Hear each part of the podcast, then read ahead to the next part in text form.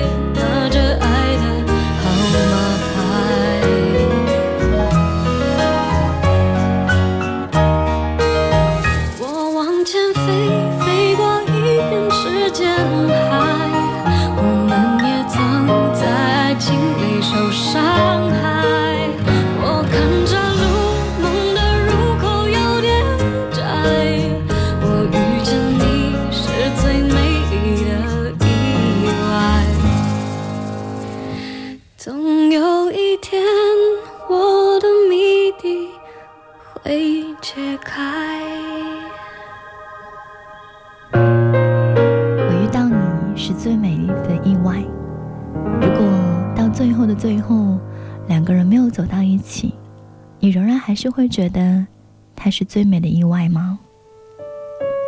二十二点零五分，谢谢来到今晚的原味音乐不眠时间。我在上节目之前呢，有看到我的朋友小北发了一条微博，问说：“你希望你的那个他，对他指的是已经分手的那个他，你希望他过得好吗？”然后有很多人留言，大家心情都非常的复杂。我就在那条微博底下写说：“我希望他过得特别好，比任何人都好，实现他所有的抱负还有理想。但此生我都不愿，也不可能与他相见了。”今晚的节目，我也想要问问你：你希望那个已经离开你的他过得好吗？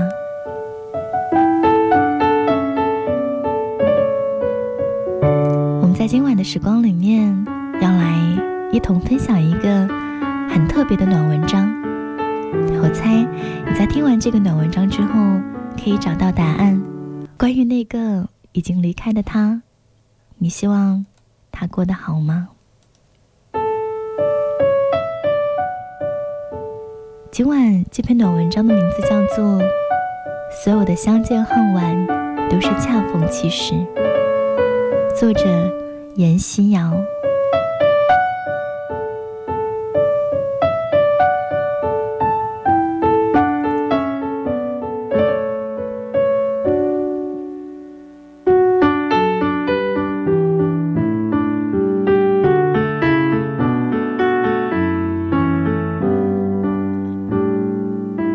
严西瑶写道：“我总觉得，真正的好朋友不必时常联系，但偶尔交谈却仿佛从未分离。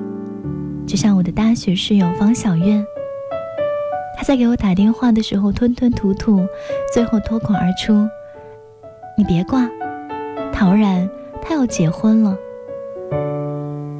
哦，结婚啊！虽然愣了一下，但我也很快反应过来。”方小月说：“我的新邻居居然就是陶然，还有那个狐狸精。”我说：“他怎么要结婚了呢？”原来，原来都已经有孩子了。你不知道他今天多傲娇，仗着自己新搬来的，还让我顺手把垃圾倒一下。看他那个趾高气扬的样子，跟以前一样，让人那么生气。丽丽，你在听吗？方小月。把我从回忆的序幕当中拉回了现实。笑着说：“哎，就这事儿，我以为多大事儿呢？人家是孕妇，走动倒垃圾不太方便，你就帮帮忙好啦。”好啦，我挂了。放下电话之后，我的脑海里面浮现出了陶然的身影，他深沉的眼眸。他生气时候的样子，他下雨天为我挡雨淋湿的半个臂膀。要不是有电话打进来，我可能会忘记关水龙头，洗手洗了多久，我都不知道。小月说的陶然是我的初恋男朋友。后来我再想起这个少年，几乎已经不太容易记得他的脸，我甚至忘了。他额头上的那道疤，是在左边还是右边？记得，他给过我纯粹的喜悦和残忍。那些狂喜，像夏夜清风朗月里的北极星，在所有物是人非的景色里面熠熠发光。然而，那些残忍又是那么浑然天成。穿透这么多年的记忆，刺得我仍然会有些发痛。第一次遇见陶然的时候，他穿着大白 T 恤、淡蓝色的牛仔裤、白色球鞋，说起话来一副很欠扁的样子。起初我参加社团，他竞选班长；我玩演讲，他搞辩论。那个时候的我们，大概谁也没有想到，有朝一日会见证彼此最最青涩的时光，牵扯彼此的整个青春。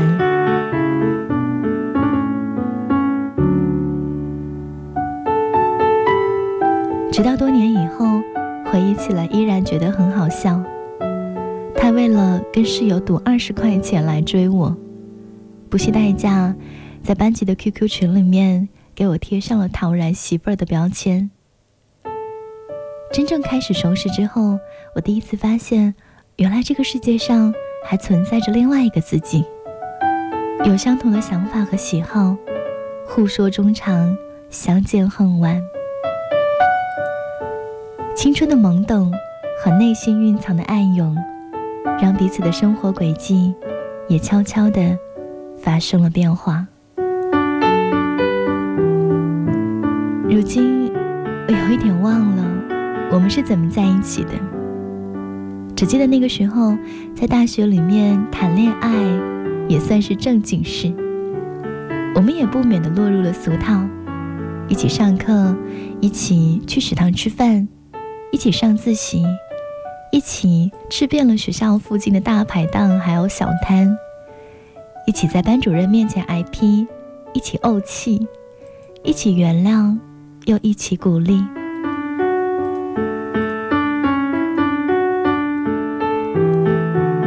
他提着水桶给我打水，我拿着饭盒给他打饭。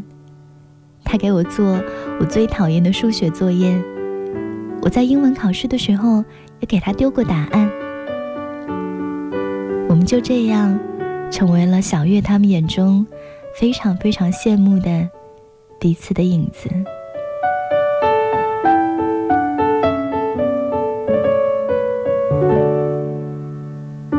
年轻时的我们是那么的青涩和单纯，那么的笨拙和无知，毫无任何的经验可言。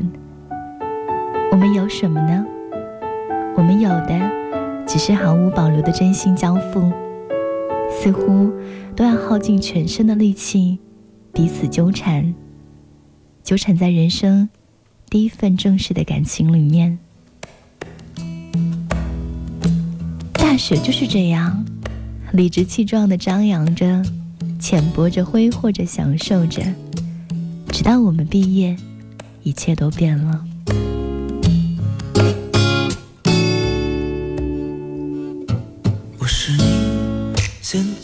窗前的那棵橡树，我是你初次流泪时手边的书，我是你。春夜注视的那段蜡烛，我是你秋天穿上的楚楚衣服。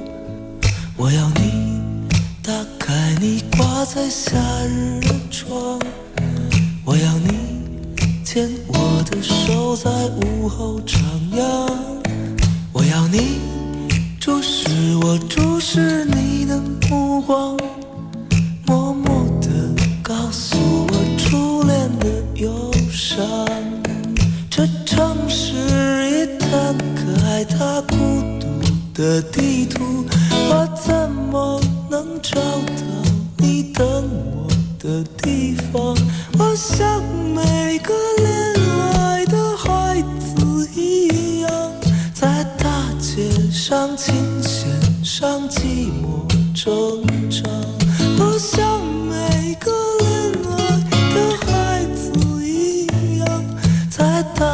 伤。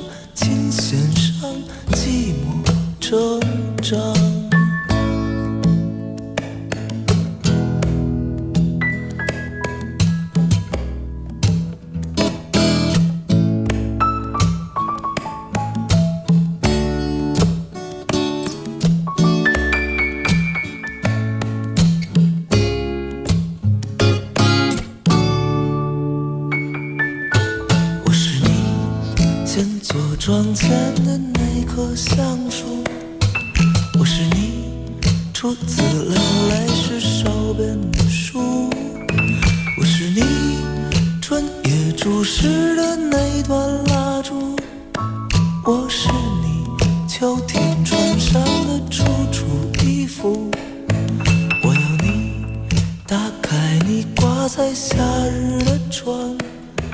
我要你牵我的手，在午后徜徉。我要你注视我，注视你的目光，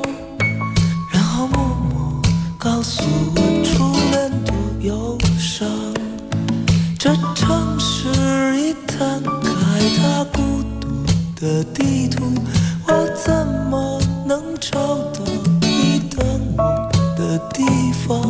我想没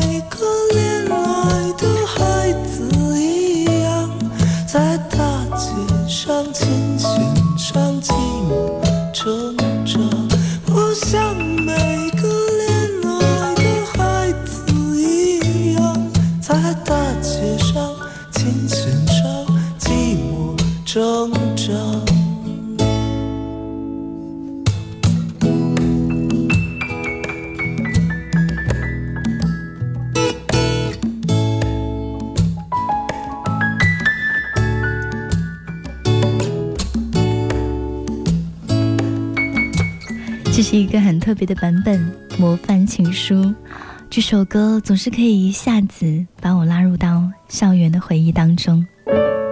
在今晚的一开始，我想问问你说，你希望那个已经分开了的他过得好吗？温暖的格子说：“我希望他过得好，也希望有一天我们还能偶遇，只是看着，然后说一句‘好久不见’。”说：“我希望他过得好，至少比我要好，那样我的选择至少是对的。”影子别哭说。好像分手之后都不能好好的做朋友，就算知道他好或者不好，也只能默默的看着，帮不了什么。小小梦说：“希望他过得好一点吧，心存善念。”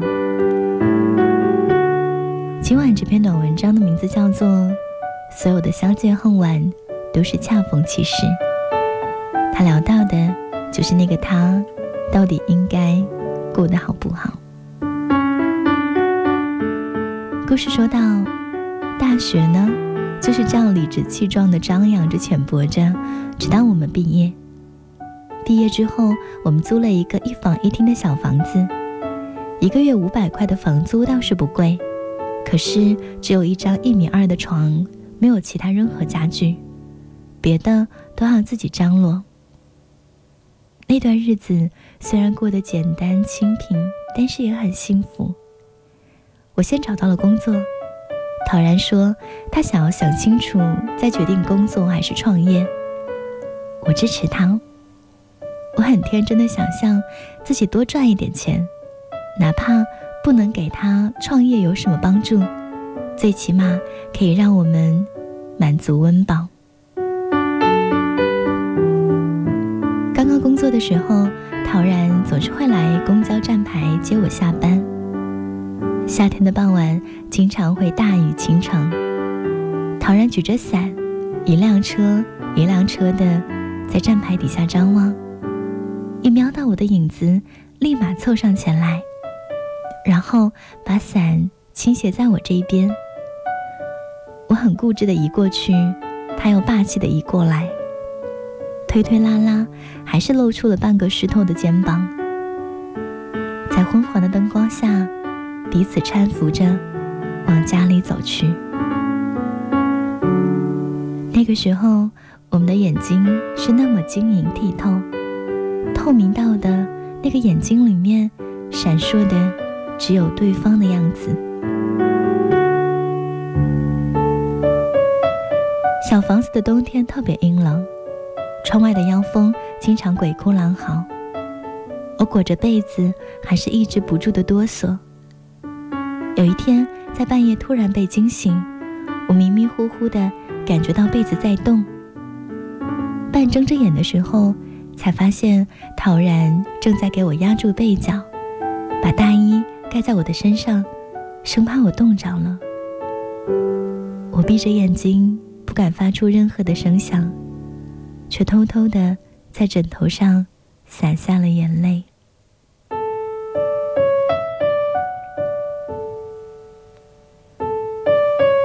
其实那个小小的空间，翻个身都很困难。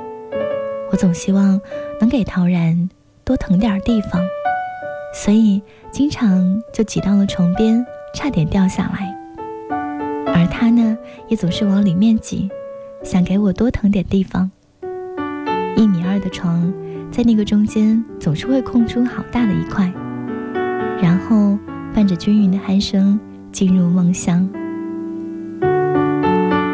第二天早上醒来，每个人都腰酸背痛，但是我们两个人的眼里，好像没有艰苦，只有快乐。小房子里面不光冬天冷，夏天也很热。停电的时候，会有很多蚊子俯冲而来。我们经常会给对方身上拍蚊子，等到来电的时候，会忍不住取笑对方身上有数不尽的文字包。渐渐的，我学会了做饭。小月有的时候也会过来蹭饭。每次看到他们两个人都在我旁边，我就会感觉无比的踏实。我想着，要是能衣食无忧，能和心爱的人在一起，能有小月这样的朋友，就算是老天爷对我的恩赐，我心里面已经很满足了。人在满足温饱之后，就会觉得幸福这两个字跟金钱没有多大关系，甚至一点关系都没有。谁还记得是谁先说永远爱我？以前的一句话是我们以后的伤口。过了太久，没人记得当初那些温柔。我和你手牵手，说要一起。走到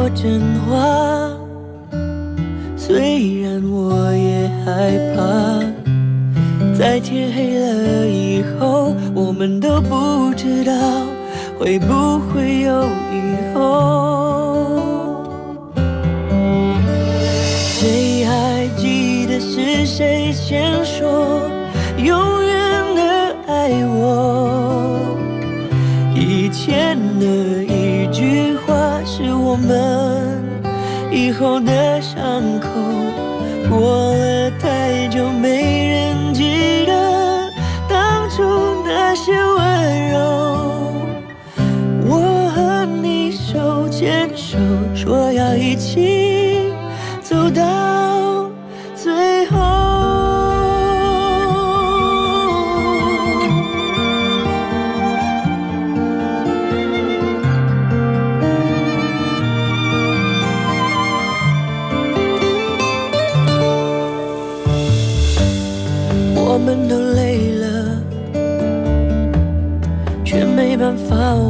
会走。两颗心都迷惑，怎么说，怎么说都没有救。亲爱的，为什么？也许你也不懂。两个相爱的人，等着对方先说想分开的。理由